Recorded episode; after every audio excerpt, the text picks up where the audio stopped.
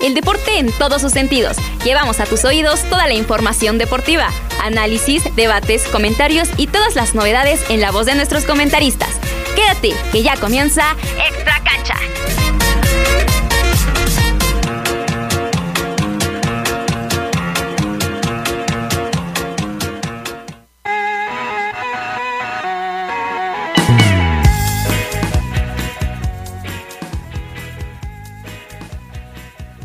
Muy buenas tardes amigos de Extra Cancha, nos encontramos ya transmitiendo un lunes más, lunes 6 de marzo del 2023. Te saluda con mucho gusto Fernando Zamora, transmitiendo desde el Instituto de Ciencias Sociales y, Humanidades en las cabinas de Bulbo Radio Experimental. Y aquí me encuentro al lado de Aldo Ortiz. Amigo, ¿cómo te la pasaste en este, en este fin de semana que tuvimos bastante deporte? Ya regresó la Fórmula 1 con un gran resultado para Checo Pérez. Em, tuvimos Liga MX, también tuvimos por ahí eh, el Barça. Eh, ganando ahí a medias, un clásico. ¿Qué te pareció esta semana? La verdad fue una semana muy completa, Fer. Primero que nada, buenas tardes. Eh, la verdad, la, Fórmula 1 me emociona, me, gusta mucho.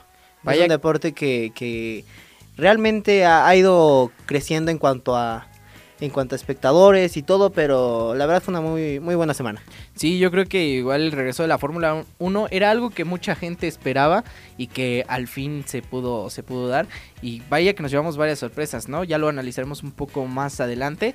Entonces, pues vamos a comenzar con la Liga MX y todo el acontecer del fútbol nacional, porque Diego Coca ya nos entregó la primera lista de convocados. Así que también saludamos a nuestra querida Maffer Barrales en los controles y vamos allá con fútbol nacional.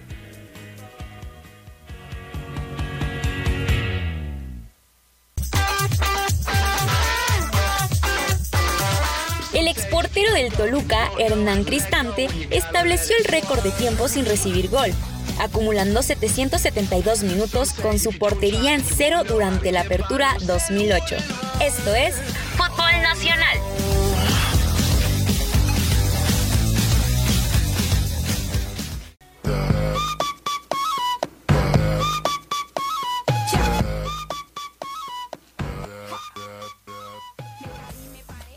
Y tuvimos la Liga MX, jornada 10 del fútbol mexicano. Aldo, ¿qué te pareció el nivel futbolístico demostrado en esta jornada? Mm, la verdad estuvo muy... Hubo partidos muy buenos, muchos goles, sorpresas. bastantes sorpresas que vamos a ir desmenuzando. Y comenzamos con la actividad del viernes, del viernes botanero. Y tuvimos la primera sorpresa de la jornada. El Tuca Ferretti que hacía su debut la semana pasada en, el Estadio Azteca y ya pues mucha afición celeste se ilusionaba y ahora visitan al Mazatlán que parece que mm, pues revivieron y le ganaron 3 a 1 a la máquina cementera Aldo. ¿Qué te pareció este encuentro? Se fue para abajo el Cruz Azul, ¿no? Han regresado aquellas las famosísimas Cruz Azuleadas, ¿no? sí, no, vaya que fue algo sorprendente por parte de Mazatlán que que bueno, contra Pumas por ahí sí les llegó a complicar. Vimos que hasta le anularon el último gol. Sin embargo, pues hicieron un gran partido. Uriel Antuna al minuto 17 abrió el marcador para los cementeros. Después Osvaldo Alanís y Roberto Meraz fueron los que le dieron primero la vuelta al encuentro y sentenció Facundo Almada al 57. Eh, ¿qué, te, ¿Qué depara el futuro de Cruz Azul, Aldo, para ti? Que pues ya trajeron al Tuca. Sin embargo, pues vemos que otra vez pasa por la calidad de los jugadores incluso. Eh, se decía desde que estaba el Potro al mando del Cruz Azul que no era algo de cambio de director técnico, ¿no? Sino que era algo más de la actitud que tenían los jugadores. Y bueno, sabemos que el Tuca tiene calidad como, como director técnico y sabemos que pone sus, pone sus, sus reglas y aquí es cuando pesa ya la actitud de los mismos jugadores, ¿no? Empezaron ganando y les dan la vuelta. Sí, vaya que les costó en este fin de semana. Pasando al siguiente resultado, los Tigres del Chima Ruiz, que apenas si pudieron ganarle a unos rayos del Necaxa, que bueno, se vieron jugando de una manera buena, sin embargo creo que Tigres, eh, el Chima Ruiz me está recordando al Tuca, ¿eh? Mete un gol y se tira para, atrás, Porque la ausencia de Guiñac les está pesando muchísimo, Aldo. A pesar de que está ahí Nico Ibáñez, ¿eh? O sea, sabemos la calidad de delantero que es Nico Ibáñez. Lo, demostró en Pachuca las temporadas que, estuvo ahí. Y bueno, eh, como lo dices, la ausencia de Iñak le sigue pesando a, los del norte. Sí, todavía es la, la, situación que aqueja a Tigres y no sabemos aún si ya podrá estar disponible André Pierre para el siguiente encuentro.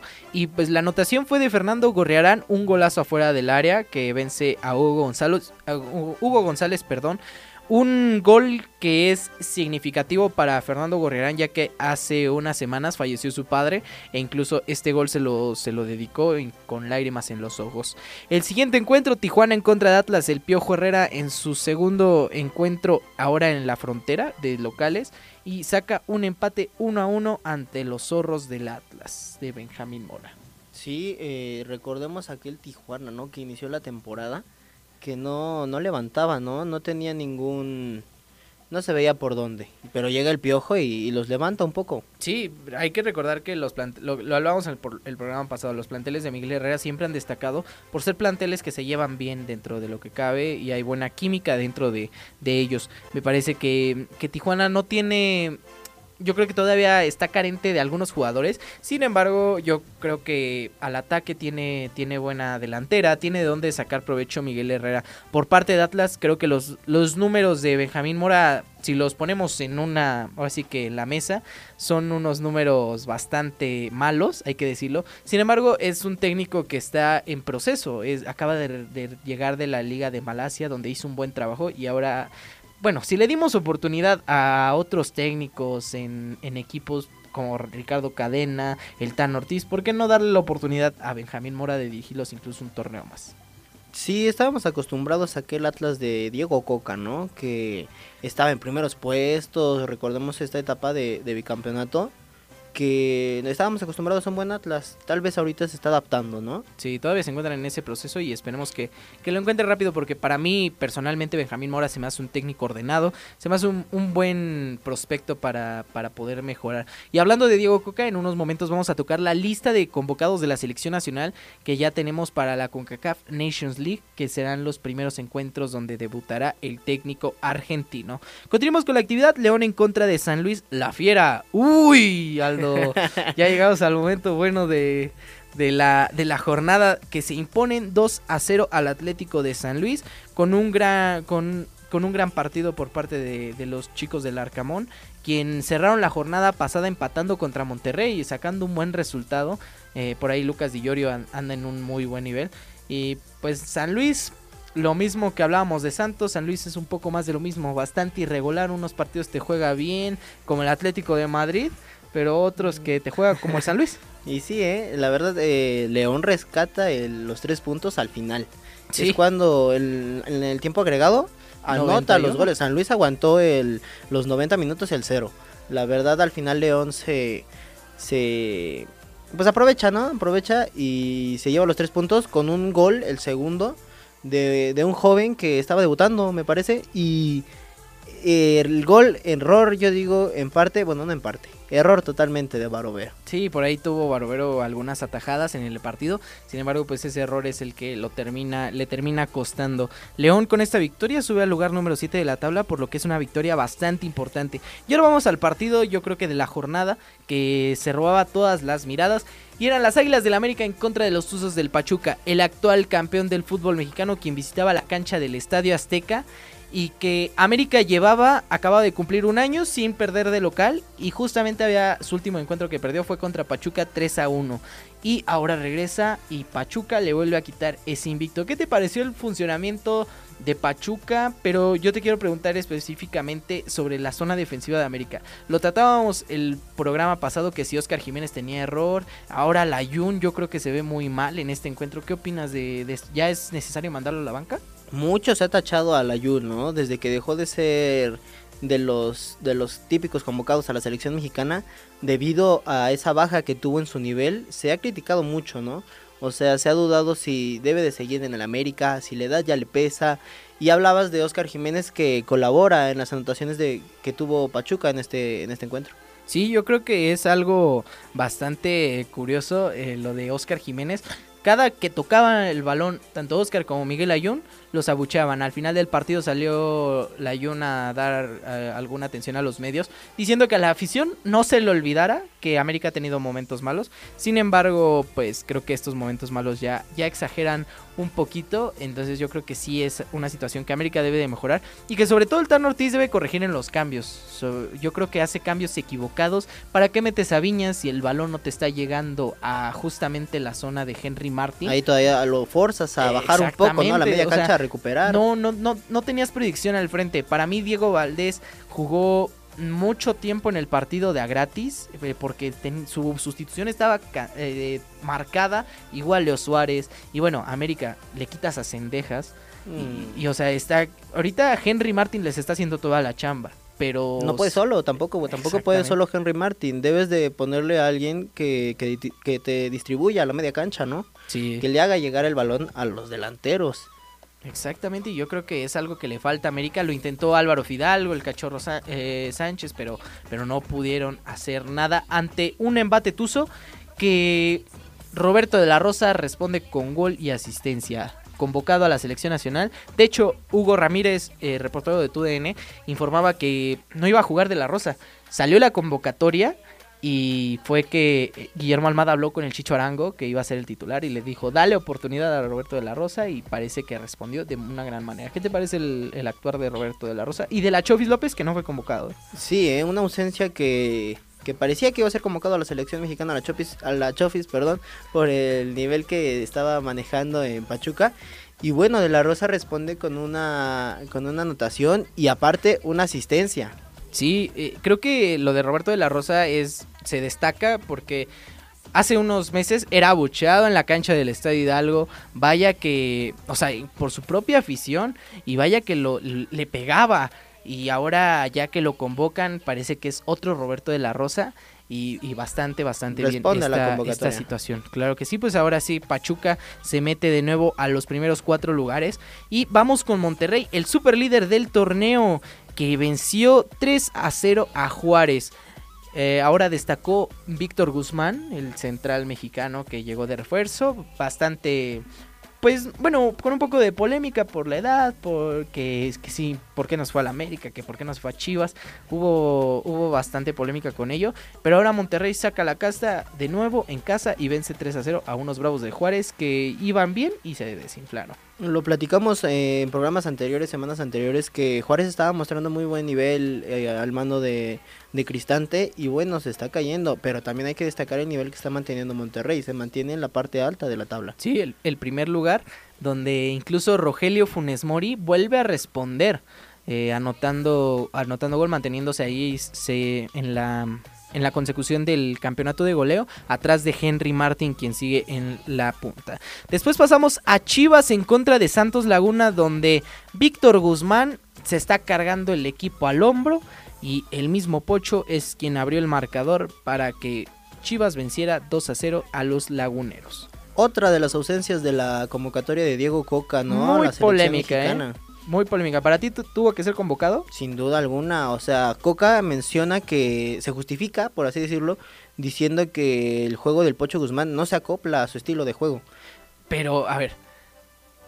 Llevó a Sebastián Córdoba cuando Sebastián Córdoba con Tigres acumuló poco y nada de minutos y, me, y lo estás llevando a selección es lo que a mí no me genera pues no coherencia. Cuadra, no cuadra. Cuando tienes a un Víctor Guzmán que te puede jugar de volante, te puede jugar de contención, te puede jugar de diferentes funcionalidades dentro del campo y me vas a decir que no te funciona dentro de tu plan. No hay forma de justificarlo. Creo que es bastante, bastante de, pues ahí rara esa situación por ejemplo, yo lo veo con Aldo Rocha cuando, está, cuando Coca dirigía a Atlas. Aldo Rocha era un jugador que te servía adelante y atrás. Y creo que Víctor Guzmán ayudaba mucho en esas posiciones. Eh, por ejemplo, Eric, Sánchez era, es ahorita yo creo el motorcito de Pachuca, así lo, lo, he llamado, el motorcito. Hasta más que Chávez. Sí, o sea, se ha cargado el equipo al hombro, tú lo ves al chiquito Sánchez y está regañe, regañe, es todo un capitán. Lo ves en toda la cancha, lo ves recuperando, lo ves defendiendo, cortando y también lo ves al frente. Tal vez yo creo que si no de titulares los tres de Pachuca,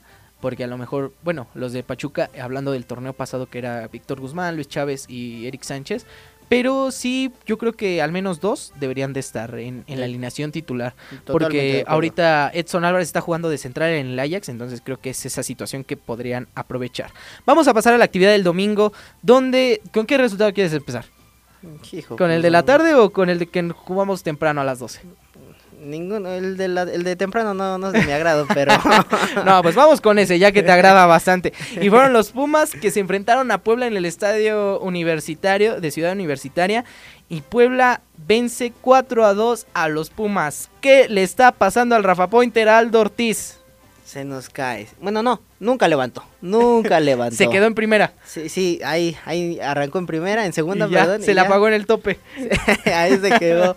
La verdad es algo que para la institución que es Pumas es algo lamentable. No ha sido solo de esta temporada. Mucho se habla de que llegan nuevos técnicos, llegan nuevos jugadores, pero no hay un cambio que realmente se vea reflejado en resultados para el equipo universitario. Hugo Sánchez. Hugo Sánchez. Eh, ¿Será? No, no, no. No, La verdad sea, no es de mi agrado. ¿eh? Se anda candidateando para Cruz Azul, para Pumas, para el Real Madrid. No, pues claro, es el pentapichichi.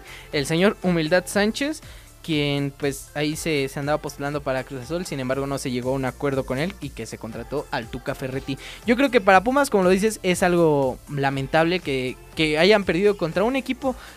Digo, no, con todo respeto, co- en el aspecto de que Puebla venía bastante mal. Yo creo que si a lo mejor te la compro si Puebla gana por una diferencia mínima o empata. Pero en serio, yo creo que la zona defensiva de Pumas sigue sufriendo partido tras partido. Y es lo que viene Pumas sufriendo desde torneos atrás. La verdad sí ha sido de, de cuestionarse el hecho de que la directiva universitaria no refuerce esa parte. Delanteros tiene, tiene a Toto Salvio, tiene a Dineno, tiene a Del Prete, pero abajo no ves algún cambio. La verdad, eh, intenta reforzar con jóvenes de la cantera que algunos a mi parecer están todavía muy, muy jóvenes, todavía no cuentan con, con ¿cómo decirlo? Con la, Con experiencia, la experiencia puede para poderlo sacar y lo vimos reflejado en este partido. Al minuto 20 es expulsado el joven Héctor Ramírez, que la verdad sí, Una roja marcadísima. sí, sí, sí es roja, pero esto es lo que lleva a la inexperiencia y la verdad es la parte la que debes reforzar. Traes al Drete, un jugador no joven que no está jugando tampoco, las lesiones lo persiguen. Y en la otra banda está Monroy, que la verdad es un joven que está destacando muy bien, eh, se proyecta al frente Lo y atrás lo está- también. lo hablábamos antes, ¿no? Lo está haciendo bien. Obviamente no le podemos cargar el equipo a él solito y menos la zona defensiva que es algo muy vital. Y ahorita que hablamos de la expulsión que, es, que aconteció del juvenil, los equipos que más expulsiones tienen en el torneo son León y Pumas con cinco tarjetas rojas, ambos conjuntos. Después le sigue Santos Laguna con tres, Atlético de San Luis con dos y dos Cruz Azul, Juárez y Tijuana también con la misma cantidad. Entonces, te está hablando de una indisciplina, te está hablando de que, de que Pumas no puede tener el balón en, eh, ahora sí que por debajo y tratarlo de controlar. ¿Qué está pasando con la institución universitaria? Es algo que, se, que esta temporada ha visto mucho Pumas, ¿no? Ha tenido que estar viendo en cambios por lo mismo, por las tarjetas rojas. Eh, el cuadro que tiene Pumas es justo y no lo tienes completo. ¿Por qué? Por estas indisciplinas que llegan a tener los jugadores. Rafa Puente, eh, a mi parecer, tiene buen planteamiento, pero los cambios no lo ayudan. Sí, está bien que no se eche para atrás al buscar el, empate e incluso la victoria, pero los cambios no te ayudan. Eh, entra Ricardo Galindo para buscar quedar la línea de tres atrás y buscar el empate o la victoria. Y es ahí en esa banda, le hacen la jugada a él y cae el tercer gol, que como consecuencia Pumas se, se decae y cae el cuarto. Exactamente, yo creo que Pumas necesita corregir bastante, bastante. Y ya en estos días yo creo que por ahí a- un verdugo y las cadenas empezarán a sonar en, en Ciudad Universitaria dentro del Pedregal. Ahora vamos a pasar a otro resultado que nos dejó sorpresa. Toluca venía de vencer a Pachuca, venía de hacer buenos encuentros, venció a San Luis. Y ahora visita a la corregidora que ya le levantaron el castigo y pierde 1 a 0 contra Querétaro. Un Querétaro que volvió a ganar después de 8 derrotas y 7 empates. Impresionante la racha que se aventó Querétaro y ahora regresa a la senda del triunfo. Mm, Regresa el triunfo para Querétaro, pero a destacar la participación que tuvo Gil Alcalá con el cuadro queretano. Eh, recordemos que estuvo en Pumas, eh, precisamente la, la temporada pasada, pero era suplente de Julio González. Era Eh, el titular, era el titular indicado y le dieron la oportunidad a Julio González. Eso nunca se me va a olvidar. Eh, para destacar, como lo decía, eh, Gil Alcalá registró cinco intervenciones clave, perdón, en nueve tiros que realizó el Toluca. Esa atajada que hace al final a un remate de Thiago Volpi que sube a rematar para buscar el empate, es una triple atajada. Sí, después de siete partidos volvió Gil Alcalá a, colga- a colgar perdón, el cero en su portería. Y ahora Toluca tiene cinco visitas al estadio Corregidora sin ganar. Tiene tres empates y dos derrotas, una cancha que se le complica bastante a, a Toluca en estos últimos tiempos. Y ahora Querétaro que vuelve a la senda del triunfo. Eh, para destacar, pues en esta fecha 10 no hubo ningún penal. Pero por ahí errorecitos arbitrales de Adonai Escobedo en el Pachuca Mm. Yo creo que por ahí se comieron unos penales los del VAR. eh, para Pachuca era un penal, un penal clarísimo, clarísimo. de Israel Luna. La jugada que estaba haciendo Luis Chávez era muy buena. Por, Las- por ejemplo, ahí, o sea, en ese, en ese partido ahorita está, hablando del arbitraje, creo que hubo bastante, bastante polémica. Entonces yo creo que pues fue, fue una jornada, pues sin ningún penal, pero pues por ahí no hay que, no, que no se escape esa situación. Sí, la verdad sí, el, el arbitraje fue muy dudoso y más por esa jugada que, que mencionamos, ¿no? Fue, era un penal claro, yo creo que ni necesario era que se mandara el VAR y a pesar de ello no, no lo marcan. Sí, exactamente. Yo creo que pues ahí hay cuestiones del arbitraje. Y cuéntame, Aldo, ¿cómo está la tabla de goleo ahora del fútbol mexicano? Lo mencionabas hace un momento, Henry Martin sigue a la cabeza con 10 goles, se estancó poquito, ¿eh? Poquito, poquito. A- apenas empieza el torneo para el América. Porque ya le tocó lo... No, o sea, digo, hablando en serio, ya le tocaron los equipos, pues, digamos, débiles. Los de media tabla Los para de abajo, media ¿no? tabla para abajo. Y ahora le tocan ya, ya equipos más fuertes. Viene Chivas, viene Tigres. O sea, viene... La viene- prueba. Ahora sí que exactamente. Yo quiero ver al Tan Ortiz cómo, cómo lo soluciona. Porque en 15 días es el Clásico Nacional. Y creo que ese partido, si lo pierde o incluso lo empata, va a empezar igual por la presión de la afición americanista a sonar su cabeza. Porque, y más si es que Oscar Jiménez no hace una buena actuación, etcétera. Aparte etcétera, de que venía invicto el América, ¿no? Venía invicto en la... un en- año. Y a pesar de ello, y imagínate perder contra Chivas será algo algo complicado. El estar al mando del América es algo que, que genera, ¿cómo decirlo? La, la afición te exige, presión, exactamente, eh, presión, la afición te exige, de nada te sirve que dures tanto tiempo eh, invicto si pierdes contra Chivas, ¿no? La afición se te va encima.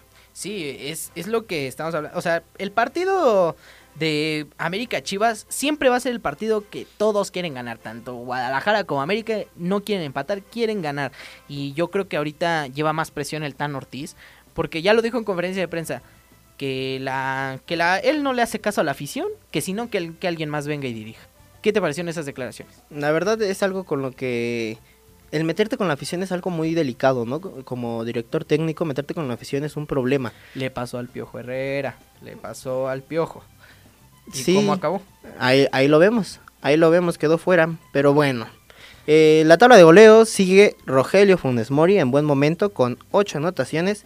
Y a pesar de que esta jornada no anotó para, para Pumas, eh, sigue Juan Ignacio Dineno con 7 anotaciones. Vaya que dinero y gol. Es lo que hablamos. Pumas mete tres goles, pero le meten cuatro. O sea, entonces de nada sirve tener un gran ataque cuando... Si no tienes Cuando- defensa. Y ahora, hablando de Funes Mori y Henry Martin, Diego, lo que hablábamos hace un momento, Diego Coca mencionó su lista de convocados.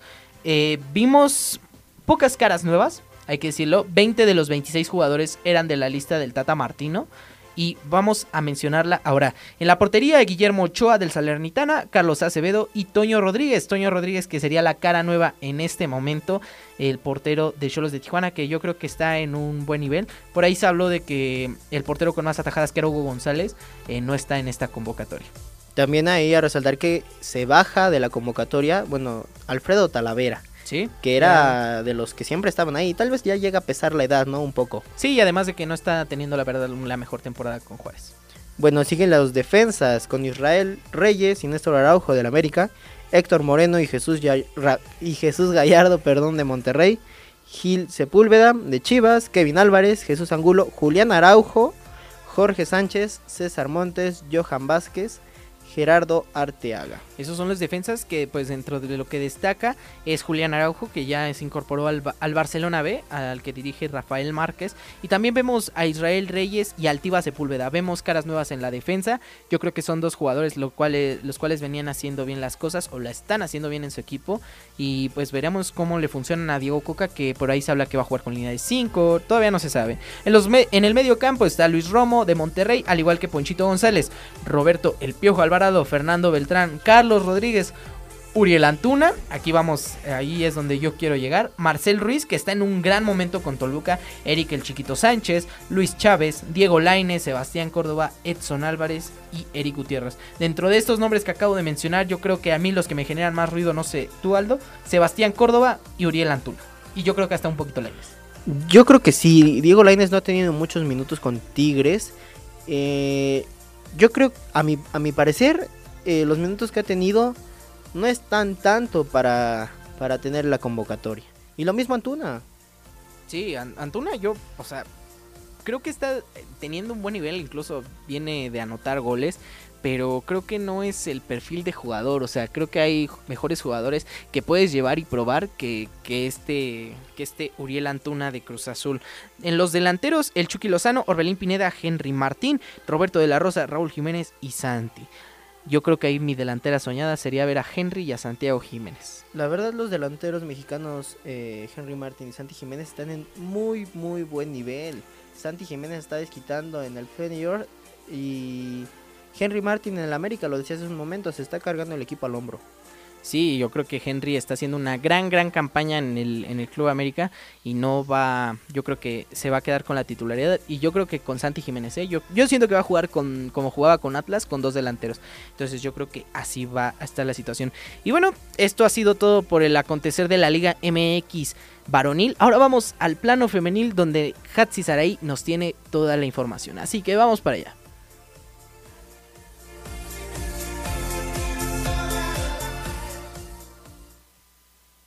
Jornada 8 del Clausura 2023 en la Liga MX Femenil se está llevando a cabo. Hasta ahora la tabla general es liderada por las Rayadas de Monterrey con 24 puntos, mismos obtenidos con la victoria de todos sus enfrentamientos hasta ahora. En la tabla de goleo, liderando aún la Tusa Charlín Corral con 10 goles en 7 juegos. Según las estadísticas de la página oficial de la Liga MX Femenil, anota cada 62 minutos. Seguido de ella aparece Kiana Palacios de las Águilas del América, con nueve anotaciones. Y es que a pesar de no haber jugado algunos enfrentamientos, sigue apareciendo en los primeros puestos de dicha tabla. En tercer lugar, aparece la española favorita Jenny Hermoso con ocho anotaciones. Aún sin disputar su octavo juego, las Tuzas del Pachuca lideran la ofensiva con 25 goles anotados hasta ahora. Monterrey lidera la defensiva con una sola anotación en contra a lo largo del torneo. Aún faltan tres juegos para concluir esta jornada. Toluca contra Pumas, Pachuca contra América y Santos contra Necaxa. ¿Podrá Necaxa sumar sus primeros puntos ante Santos? Y es que, así como Necaxa, que no ha sumado puntos en lo que va del torneo, Mazatlán se las ve difícil con 32 goles recibidos en contra y 3 puntos a lo largo del torneo. Esperemos el término de la jornada 8 para saber qué nos depara el clausura 2023 de la Liga MX femenil.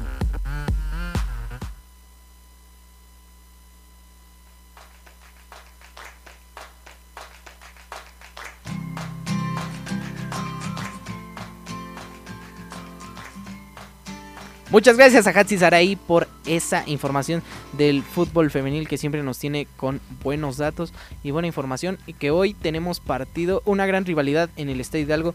Las Tuzas del Pachuca en contra de las Águilas del la América. ¿Qué esperas de este encuentro, Aldo? La verdad son cuadros que siempre nos ofrecen buenos partidos, ¿no? Tanto Pachuca como América son planteles muy completos y la verdad eh, es eh, genera mucha expectativa ¿no? en la afición y ojalá y nos den un, partido como los que nos tienen acostumbrados. Sí, yo espero muchos goles, ¿eh? la verdad, porque creo que el que esté Charlín Corral y Kiana Palacios por parte del América le pone un ingrediente extra. Y además que este partido eh, tiene mucha rivalidad dentro de la Liga MX. Nos esperamos un gran partido. ¿Tú quién crees que hagan este encuentro?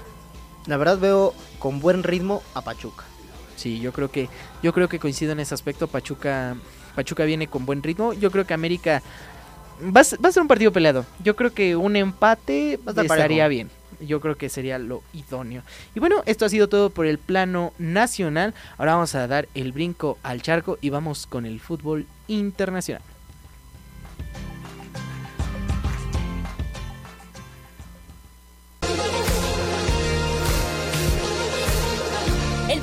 Partido de fútbol que se jugó entre selecciones fue el que enfrentó a Inglaterra y Escocia el 30 de noviembre de 1872. Esto es Fútbol Internacional.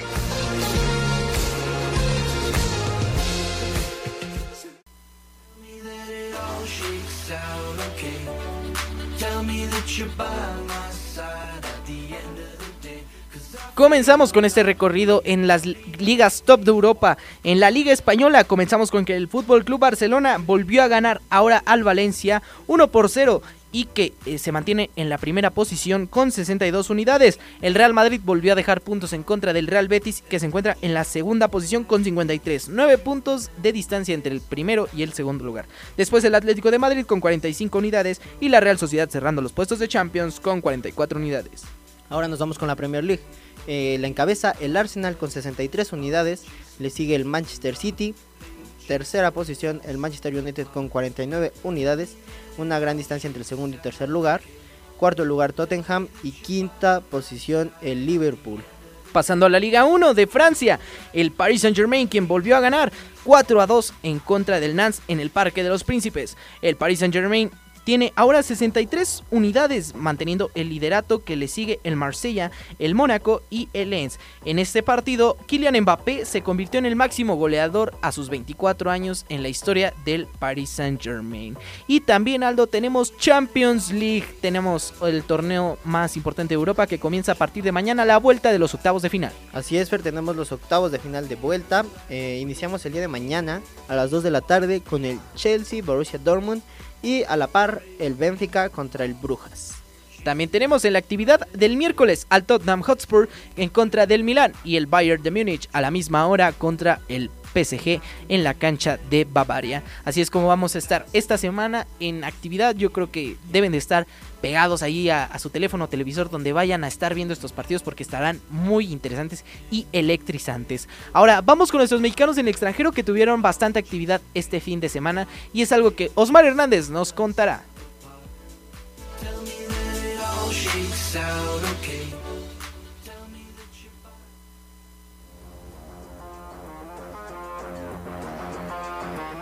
Yo soy Osmar Hernández y esto es la actividad de los mexicanos en el extranjero. Comenzamos con la Premier League, en donde los Wolves vencieron 1-0 al Tottenham y se colocaron en la posición 14 de la tabla general. Raúl Jiménez jugó 67 minutos.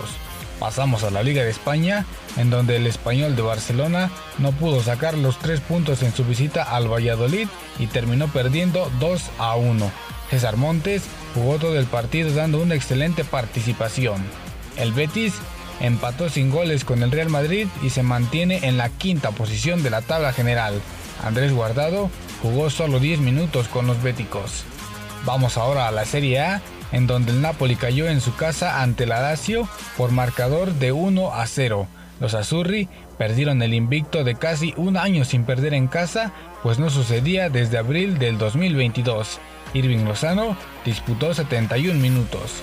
Pasamos al Salernitana y el Sampdoria que empataron 0 a 0 y dividieron unidades. Guillermo Ochoa fue titular y sumó su segundo partido sin recibir gol. Vamos a la RDBC en donde el Ajax logró sacar los tres puntos en casa al vencer 1-0 al Nick McGinn. Los de Ámsterdam se mantienen segundos en la tabla general con 52 puntos. Edson Álvarez jugó todo el partido mientras que Jorge Sánchez se quedó en la banca. Vamos al partido entre el PSB y el Walkim en el que los granjeros se llevaron la victoria por la mínima diferencia. Eric Gutiérrez jugó 26 minutos. Finalizamos con el Feyenoord, que también venció por un gol al Groningen y se mantiene como líder de la competencia con 55 puntos. Santiago Jiménez jugó 90 minutos y tuvo un total de 4 remates. Vamos a la Superliga de Grecia, en donde el AEK de Atenas venció 3 por 0 al Creta y se coloca en el liderato del torneo con 56 puntos. Orbelín Pineda jugó 76 minutos. Finalizamos con la Belgican Pro League, en donde el Genk empató a dos goles con el Sint Tridense. Gerardo Arteaga disputó todo el partido y colaboró con la asistencia para el primer gol de su equipo. Esto fue la actividad de los mexicanos en el extranjero.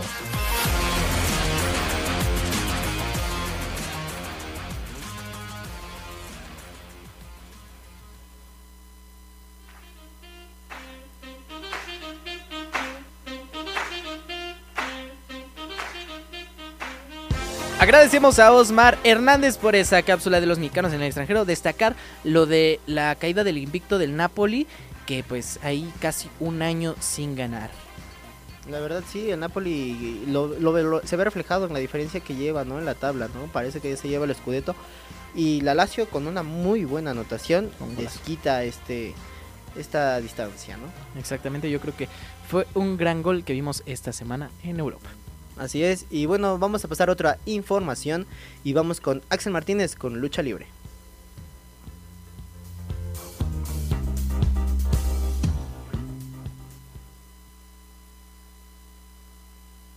AEW Revolution fue definitivamente un evento para no olvidar, y es que ningún combate decepcionó.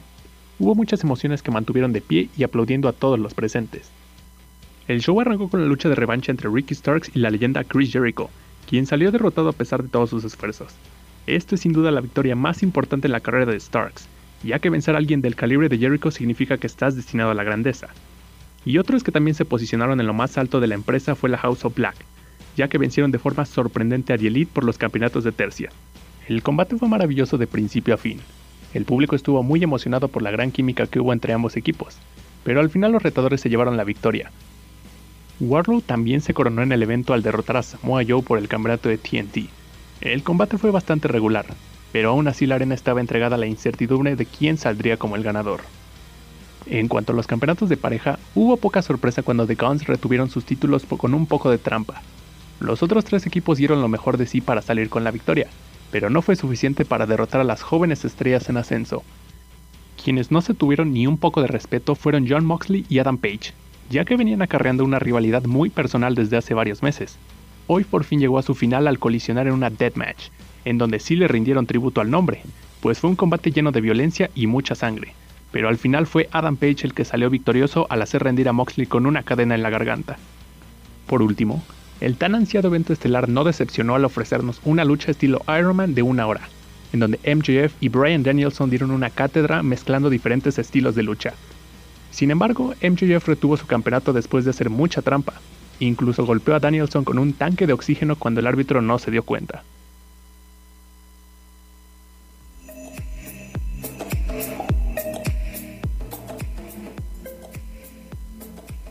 Muchas gracias a Axel Martínez por la información de la lucha libre. Ahora vamos a pasar con Frank Cannon, quien nos tiene toda la información de la UFC que sucedió en este fin de semana.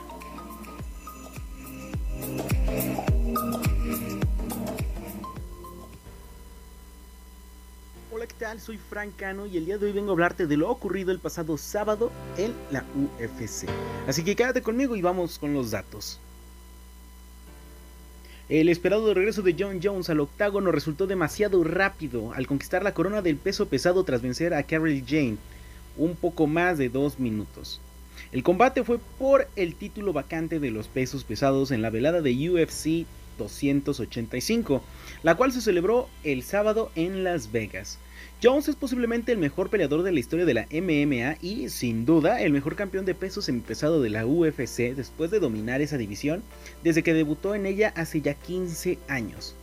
Bones regresaba tras 37 meses de inactividad para enfrentar al francés Jane Solo bastaron dos minutos y una guillotina para después de un rato hacer que el francés se rindiera, coronándose así como el campeón indiscutible en peso pesado. Jones, con la tranquilidad que se le conoce tras una noche de victoria, señaló que no sufrió ningún tipo de castigo el sábado y que quería regresar al octágono muy pronto, posiblemente ante Stripe Miocic. La próxima pelea va a ser muy buena, voy a ir por Stripe Miocic y no solamente voy a ir por él, voy a terminarlo declaró el actual campeón de peso pesado.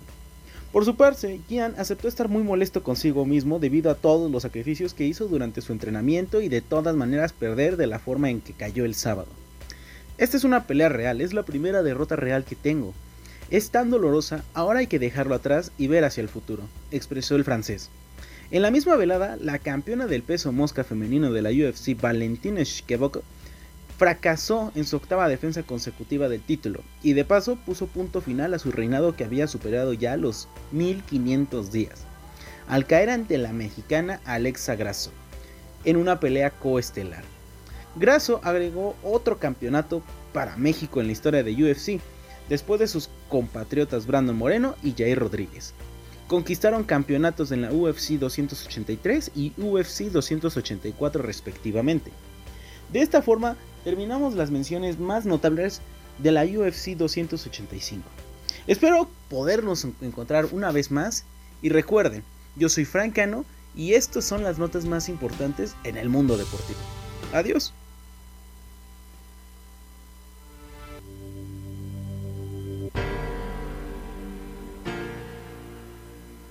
Muchas gracias a Fran por toda la información de la UFC que sucedió en esta semana.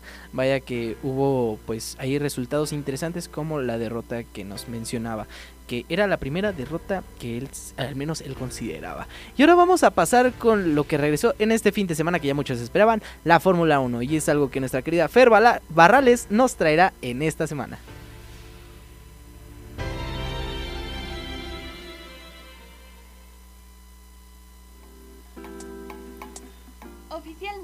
Ha empezado la nueva temporada de la Fórmula 1. El Gran Premio de Bahrein nos trajo grandes sorpresas, comenzando con Red Bull, que se llevó los dos primeros lugares, Max Verstappen en primer lugar y nuestro querido Checo Pérez en segundo, confirmando por qué son los favoritos de este año. Pero el equipo que se llevó la atención fue Aston Martin, principalmente Fernando Alonso, quien se llevó el tercer lugar y fue el protagonista de esta carrera, ya que, a pesar de tener un percance con su compañero, logró dejar atrás a Mercedes y Ferrari, demostrando su gran capacidad. Lamentablemente, Oscar Piastri, Charles Leclerc y Esteban Ocon fueron los pilotos que tuvieron que abandonar la carrera tras diversos problemas. Sin duda alguna, este gran premio ha levantado las expectativas sobre las diferentes escuderías. Nos encontramos ansiosos por conocer cuál será la próxima sorpresa que nos traerá Arabia Saudita. No te pierdas de toda la información de la Fórmula 1 y quédate aquí en Extra Cancha.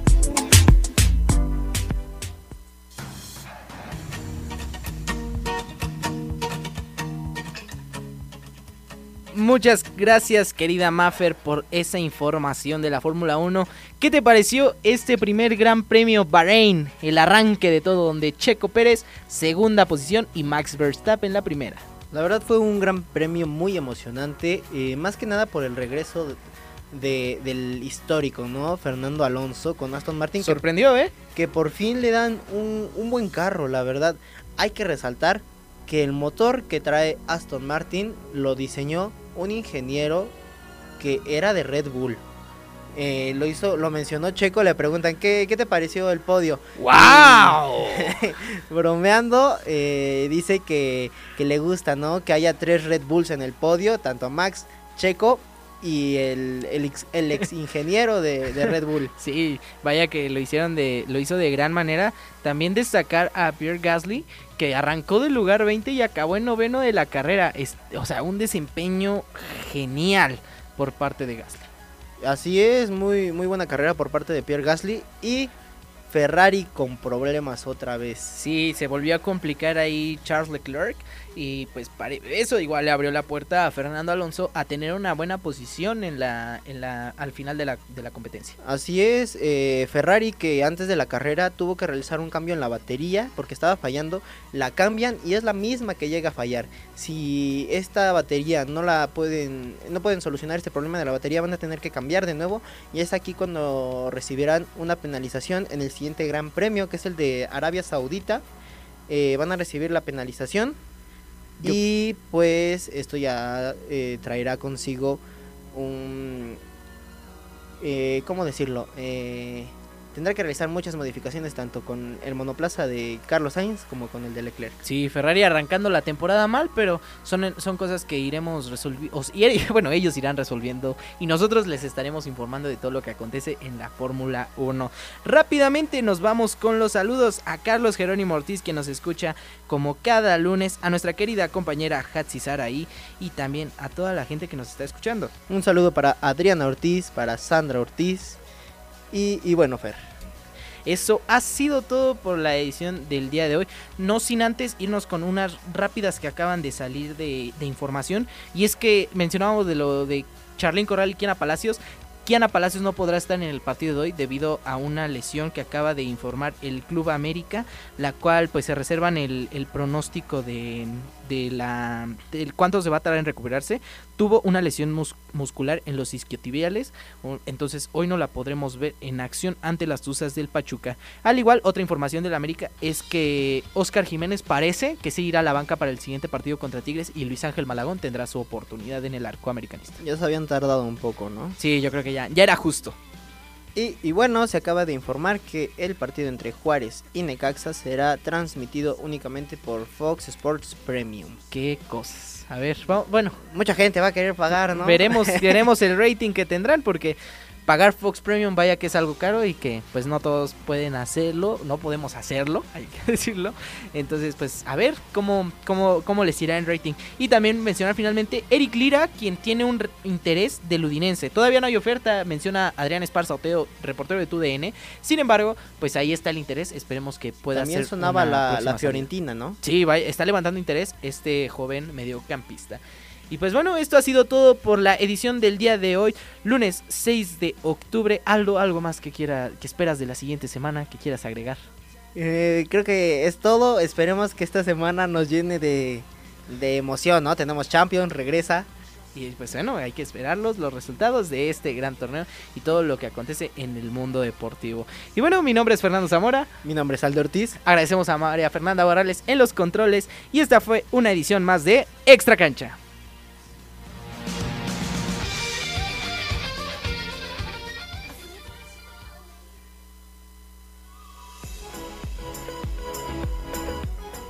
una emisión más de Extra Cancha. Síguenos en nuestras redes sociales y recuerda escucharnos todos los lunes de 4 a 5 de la tarde por Bulbo Radio Experimental, la frecuencia de tu voz.